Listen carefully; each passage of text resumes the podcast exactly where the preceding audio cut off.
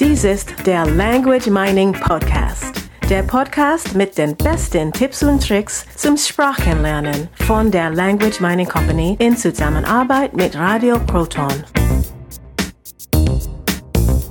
Ja, hallo, da sind wir wieder mit dem Language Mining Podcast. Ich bin der Carsten von der Language Mining Company. Und ich bin Katrina, auch von der Language Mining Company. Ich freue mich ganz besonders, dass wir diesen Podcast schon seit drei Monaten machen. Wir haben nicht nur immer mehr Abonnenten auf iTunes, sondern auch die Downloadzahlen sind toll. Man kann unseren Podcast also auch online auf www.languageminingcompany.com slash podcast hören. Ja, das ist ein kostenloser Service, den wir für unsere ähm, für unsere Sprachlerner bieten und nicht mehr nicht nur für unsere Sprachlerner, sondern für alle Menschen da draußen, die sich für das Thema Sprachenlernen interessieren, die ähm, Methoden suchen, die ähm, Tipps und Tricks haben möchten, die auch mal Tipps für ein Tool haben möchten. Wir haben äh, schon den Anki Vokabeltrainer drüber gesprochen. Wir reden ganz gern äh, ab und zu über diese Easy Learning äh, Sprachlernsoftware, die wir auch im Unternehmen einsetzen. Es gibt viele, viele andere andere Tools. Ähm, ich nutze privat auch andere Sachen, wie zum Beispiel Duolingo. Ich benutze Scritter, das ist für, für Chinesisch. Ähm, da gibt's ganz, ganz viele, viele Tools da draußen, die, die Sinn machen. Wir sagen natürlich, das Tool ist immer nur ein Tool. Äh, wenn jeder, wenn jemand eine Sprache lernen möchte, dann braucht er so ein Tool oder er äh, nimmt sich einfach Muttersprachler, er nimmt YouTube und so weiter. Es gibt ganz, ganz viele verschiedene Dinge. Und dann gibt es Menschen, die brauchen überhaupt keine Tools und das sind Kinder. Das stimmt. Also ich kann mich nicht daran erinnern, dass ich äh, jemals äh, früher als Kind, ich habe zwei Muttersprachen, äh, das, das Deutsche und das Niederdeutsche, dass ich für eine dieser beiden Sprachen jemals ein Tool gebraucht hätte. Das heißt, Kinder lernen intuitiv. Ja, sie lernen intuitiv und, äh, und sehr, sehr langsam. Sagt man nicht, Kinder sind wie Schwämmer, die alles aufsaugen? Ja, und sie saugen alles sehr, sehr langsam auf. Das ist aber nicht schlimm, denn Kinder haben sehr viel Zeit. Wenn wir als Erwachsene natürlich eine Sprache lernen, dann wollen wir das gerne ein bisschen schneller, ein bisschen effizienter machen. Und dabei können wir uns viel von den Kindern abschauen, oder? Ja, wir dürfen viel, viel von den Kindern abschauen, von dieser, dieser Offenheit, dieser Art und Weise eben wie ein Schwamm alles aufzusaugen. Wir dürfen trotzdem als ähm, Erwachsene auch unsere Fähigkeit nutzen, dass wir logisch denken können, dass wir komplex denken können. All diese Dinge können Kinder ja nicht. Und wie machen Kinder das? Ich möchte da ganz gern mal eine Anekdote erzählen. Ich war, also mein, mein Sohn, der Kleinste, war damals fünf Jahre alt und der, er kam gerade nach, äh, nach Hause von seiner ersten Schwimmstunde und ähm, wir hatten lange über das Schwimmen gesprochen, dass er da schwimmen lernen sollte und oder wollte. Und äh, jetzt kam er nach Hause und war ganz stolz und hat gesagt, Papa, ich bin heute geschwimmt. Und das ist falsch. Es müsste doch geschwommen heißen, oder? Ja, das weiß jeder Muttersprachler, dass das falsch ist, also dass das äh, eine Ausnahme ist. Grammatikalisch nennt man das Ding Partizip. Also da hinten äh, ist also vorne ist ein Hilfsverb, ich habe oder ich bin in diesem Fall ich bin. Und hinten kommt das Partizip von dem Verb schwimmen, im Deutschen eine Ausnahme geschwommen. Da hast du natürlich sofort deinen Sohn korrigiert. Nein, um Gottes Willen. Das, äh, ja, wir, wir Eltern, ich denke mal, das machen wahrscheinlich alle Eltern, lächeln gerne über diese Dinge. Es ist immer schön, wenn, wenn Kinder diese vermeintlichen Fehler machen. Eigentlich hat er es nämlich richtig gemacht äh, geschwimmt, ist die viel bessere Lösung. Kinder sollten Sprache wirklich neu definieren. Nur in diesem Fall, wir haben hier halt eine Ausnahme, das heißt nicht geschwimmt, das heißt geschwommen. Ich habe ihn nicht korrigiert. Was ich in solchen Situationen mache, ich wiederhole den Satz dann nochmal richtig. Ach, du bist heute geschwommen. Ne? Dass er den Satz noch einmal ganz und richtig hört. Warum hat dein Sohn denn diesen Fehler gemacht? Kannte er das Wort nicht? Oder war er noch zu jung? De facto kannte er das Wort Schwimmen, denn wir haben ja viel über das Schwimmen gesprochen. Und äh, natürlich, weil das bis dato immer so war, dass das Schwimmen in der Zukunft stattfand, während wir drüber gesprochen haben, hat er das Wort noch nie in der Vergangenheit benutzt. Er hat immer gesagt, ich werde schwimmen, ich gehe schwimmen, ich mache einen Schwimmkurs und so weiter. Alles das ist in der Gegenwart oder in der Zukunft. Nur in der Vergangenheit ist es noch nie aufgetaucht. Wo hat dein Sohn denn das Wort geschwimmt gelernt? Denn das ist doch falsch. Ganz einfach, das hat ihm sein Unterbewusstsein geliefert. Das musst du mir näher erklären. Also unser Gehirn hat eine ganz einfache Funktion und zwar ist es das Kategorisieren. Wenn Dinge häufig auftreten, merken wir uns das und wir mm, äh, gehen dann immer von der größten Wahrscheinlichkeit aus. Also ich nehme mal ein ganz einfaches Beispiel aus dem richtigen Leben. Ich gehe durch eine Stadt wie zum Beispiel, sagen wir mal München und ich suche die Goethestraße. Ich habe keine Ahnung, wo dies diese Straße befindet und ähm, drei mehr oder weniger gleich gekleidete Männer kommen auf mich zu auf dem Gehweg und ich entscheide mich, einen dieser drei Männer anzusprechen, weil ich denke, dass die sich bestimmt auskennen und mir den Weg sagen können. So, der eine ist ein Asiate, der andere ist ein Afrikaner und der dritte sieht irgendwie mehr oder weniger so aus wie ich. So, welchen, wen spreche ich an? Intuitiv würde ich natürlich sofort den nehmen, der ähnlich aussieht wie ich, weil ich in meinem Leben schon viele Erfahrungen gemacht habe mit Asiaten, die nicht richtig Deutsch sprechen, beziehungsweise Touristen sind oder sich nicht auskennen. Dasselbe mit äh, Menschen etwas dunklerer Hautfarbe, weil einfach in diesen Breitengraden es wahrscheinlicher ist, dass ähm, äh, jemand, der so aussieht wie ich, auch den Weg kennt. Das muss jetzt in der tatsächlich nicht so sein. Doch häufig ist es so, dass es einfach jemand, äh, der so aussieht wie ich, das besser kennt. Das ist einfach die Wahrscheinlichkeit. Das hat sich mein Gehirn gemerkt. Das heißt, wenn ich nicht bewusst drüber nachdenke, sondern das Ganze unbewusst mache, dann würde ich sofort in eine bestimmte Richtung gehen. Und was haben der Asiater, der Afrikaner und der Mitteleuropäer mit deinem Sohn zu tun? Das ist ganz einfach. Mein Sohn war damals fünf Jahre alt und hat natürlich schon fünf Jahre lang Deutsch gehört.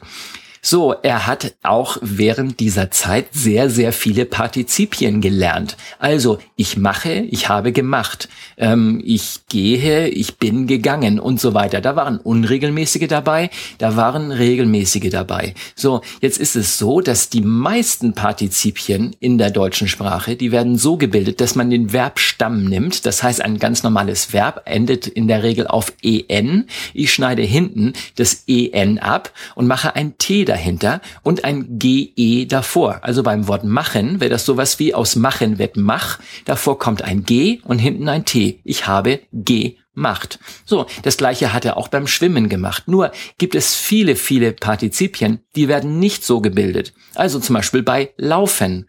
Äh, ich bin G, das G stimmt vorne, nur hinten habe ich ein EN. Es gibt viele andere Verben, die zum Beispiel mit ENT beginnen, also mit, mit der Vorsilbe ent, entdecken. Ich habe entdeckt. Das ist kein GE davor. Also kein ich habe nicht geentdeckt, sondern ich habe entdeckt. Und dann gibt es noch die vielen lateinischen Verben, die auf ihren enden. Ja, richtig. Telefonieren, frisieren und so weiter und so fort. Kopieren. Das sind alles äh, Wörter, die meist aus dem Lateinischen kommen und äh, die haben auch kein GE davor. Das heißt, ich sa sage nicht, ich habe gestern getelefoniert, sondern ich habe telefoniert, kein GE davor. Warum hat dein Sohn denn das Wort geschwind genommen? Ganz einfach, weil sein Gehirn diese Dinge kategorisiert hat. Das heißt, intuitiv hat er die Menge an Partizipien aufgenommen, die er immer wieder gehört hat. Sein Unterbewusstsein weiß, die Mehrzahl der ähm, Partizipien wird mit GE gebildet und mit dem T hinten. Also hat es gesagt, okay, hier wende ich einfach die Regel an, die am häufigsten auftritt. Und das ist das GE vorne und das T hinten. Dein Sohn hat sich also vorher Gedanken gemerkt, welche Regel er anwenden soll? Nein, das ist ein Automatismus. Das macht unser Gehirn. Da dürfen wir gerne darauf vertrauen. Das ist genau das, was ich äh, immer sage, wenn ich sage, lasst euer Unterbewusstsein Sprache lernen, lasst euer Unterbewusstsein Art, äh, ähm, äh, lernen, von automatisch lernen. Es, es kann es von allein.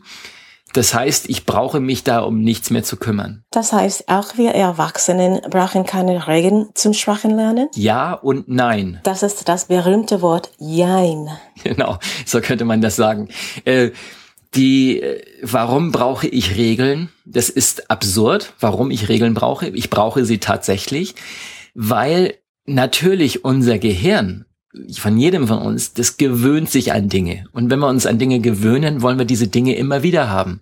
Das kann, das können negative Dinge sein, wie ähm, immer faul auf dem Sofa liegen und sich nicht bewegen, bis hin zum Alkohol trinken und rauchen. Das sind negative Dinge.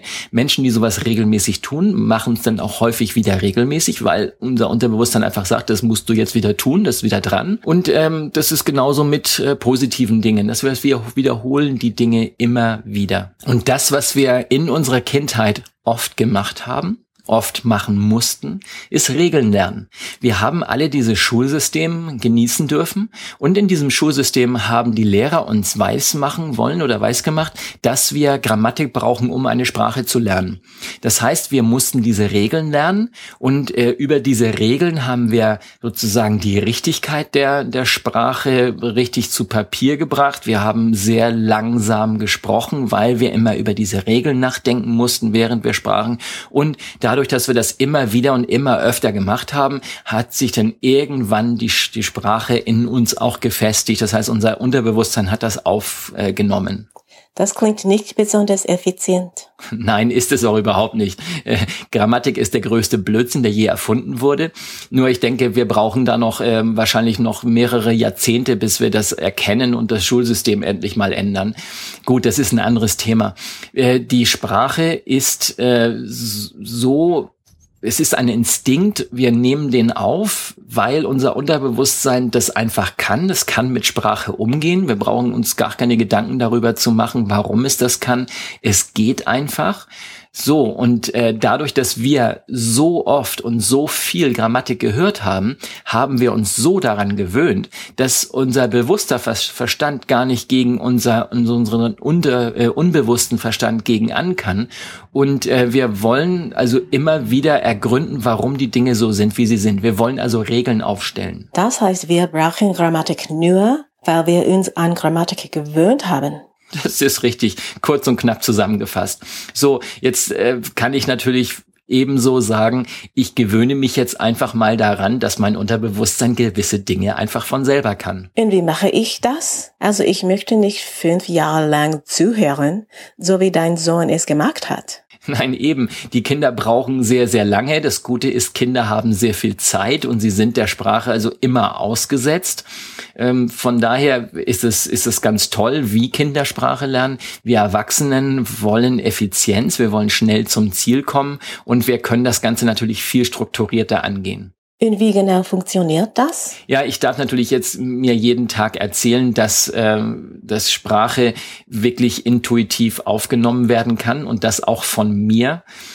Damit gewöhne ich mich ähm, daran, dass ich einfach ein Selbstvertrauen aufbaue. Auf der anderen Seite brauche ich Tools, die mir die äh, die Sprache so liefern, dass sie auch, ähm, dass mein Unterbewusstsein sie auch leicht verarbeiten kann. Das bedeutet Kategorien aufbauen. Genau, ich darf immer wieder, immer wieder dasselbe ähm, hören, immer wieder in der richtigen Reihenfolge. Also richtige Inhalte, der richtige Vokabeltrainer, die richtige Sprachlernsoftware. Oder ich darf selber einfach Übungen machen, damit ich mich daran gewöhne. Ein gutes Beispiel ist zum Beispiel im, im Deutschen, wo ich, ähm, wo die Satzstellung im Nebensatz auf die ähm, Konjunktion abgestimmt ist. Was heißt das genau, wenn ich einen Abersatz habe, dann äh, habe ich so zuerst das Subjekt und, und dann das Verb. Zum Beispiel, ich, ich gehe zur Arbeit, aber ich habe keine Lust. Ich habe, äh, wenn ich ein Weil habe, ich gehe zur Arbeit, Komma, weil ich keine Lust habe. Da ist das habe am Ende und äh, nicht gleich hinter dem, dem Subjekt. Wie lerne ich diese Satzstellung, wenn ich jetzt ein Ausländer bin und das lernen möchte? Dann darf ich natürlich erstmal eine ganze Menge aber-Sätze trainieren und dann eine ganze Menge Weil-Sätze trainieren. Wenn ich Konjunktionen immer durcheinander trainiere, äh, hat mein Gehirn es ein bisschen schwerer, da diese, diese Kategorien aufzubauen und die Satzstellung mit dem Wort aber beziehungsweise mit dem Wort weil zu verbinden. Das ist ganz spannend. Wir dürfen uns also von den Kindern viel abschauen. Und wir nutzen auch unsere Logik, also unseren Verstand. Ja, richtig, kopiert von den Kindern. Schaut euch an, wie sie es machen, warum sie es machen und wenn sie es gemacht haben, warum sie es denn so gemacht haben und nicht anders. Also einfach abschauen. Wir konnten das damals als Kinder natürlich auch super und haben es leider wieder verlernt und äh, jetzt dürfen wir die ganze Sache mal wieder von einer anderen Sache Seite betrachten. Wir dürfen offen und spontan sein und wir dürfen unsere logischen und komplexen Fähigkeiten nutzen. Ja, so würde ich das sagen. Und ich würde alle äh, unsere Zuhörer mal einladen, einfach mal selber zu beobachten, wie benutzt ihr Sprache, wann macht ihr das eine Wort so, das andere Wort so. Achtet auf eure Kinder, achtet auf andere Menschen, warum sie gewisse Dinge sagen und warum sie sie nicht so sagen, wie ihr sie sagt. Selbstbeobachtung ist der Schlüssel zum Erfolg. Das ist ein schöner Schlusssatz. Und damit verabschieden wir uns für diese Woche. Ja, bis dann. Tschüss. Und wie ihr vielleicht ja schon wisst, haben wir noch weitere Podcasts. Zum Beispiel diesen hier. Dies ist der Word des Tages Podcast. Erklärungen in deutscher Sprache für Merriam-Webster's Word of the Day. Und der folgende Podcast ist in Vorbereitung. We are GermanLanguageMiningCompany.com. Here we're featuring your German language learning experiences while promoting your business at the same time. Let's listen in. Das war der Language Mining Podcast. Der Podcast mit den besten Tipps und Tricks zum Sprachenlernen von der Language Mining Company in Zusammenarbeit mit Radio Proton. Weitere Informationen finden Sie unter www.languageminingcompany.com und www.radioproton.at.